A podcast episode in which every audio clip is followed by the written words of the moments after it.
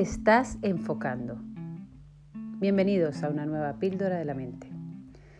Hay tres aspectos que son muy importantes de analizar con respecto a nuestro enfoque.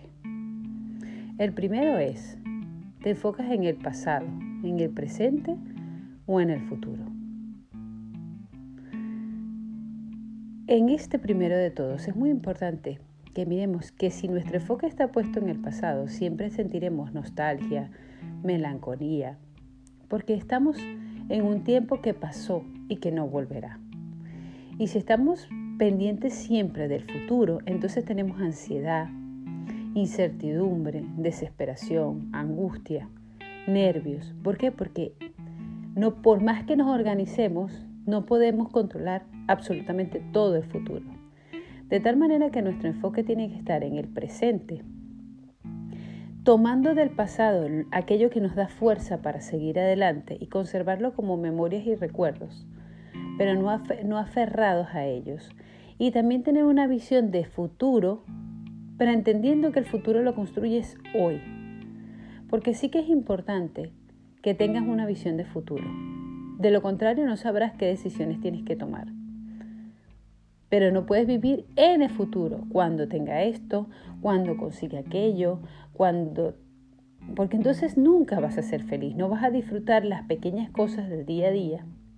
Y tampoco te vas a dar cuenta de que cada día puedes ir consiguiendo esas cosas que deseas para tu futuro. El segundo enfoque es, ¿estás enfocado en lo que tienes o en lo que no tienes?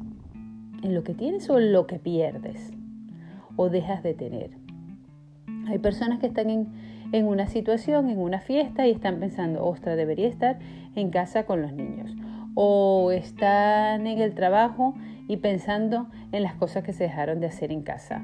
Están en casa y las cosas que se dejaron de hacer en el trabajo. Con lo cual, en vez de estar enfocados en lo que tienen, están enfocados en lo que no tienen tienen una comida, van a comer en un sitio y dice, ay, sí, pero le faltó sal.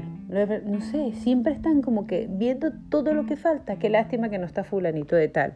Ay, pero ¿por qué no, vimos, no vinimos otro día? Ay, pero qué bien, si hubiésemos venido a las dos hubiese sido mejor. No sé, siempre están como buscando cuál es el, el elemento que falta para que su felicidad esté incompleta.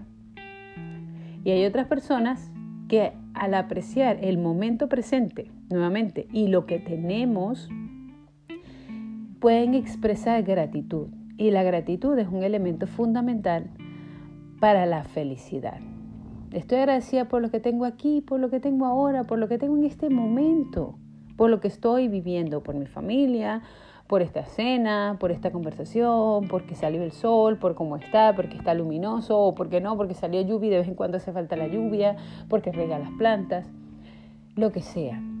Enfocarse en lo que sí tenemos. Nuevamente, puedes pensar, ah, bueno, pero me gustaría también tener tal cosa, sí, pero sin dejar de disfrutar lo que ya tienes.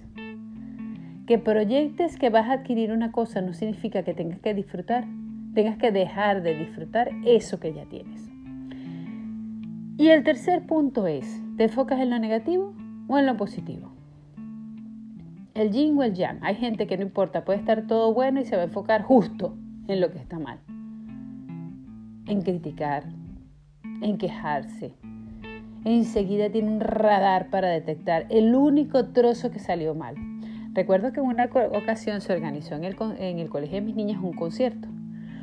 Y el concierto lo habían hecho las profesoras, los profesores, los padres, todo el mundo era, todo, absolutamente todo el mundo era voluntario.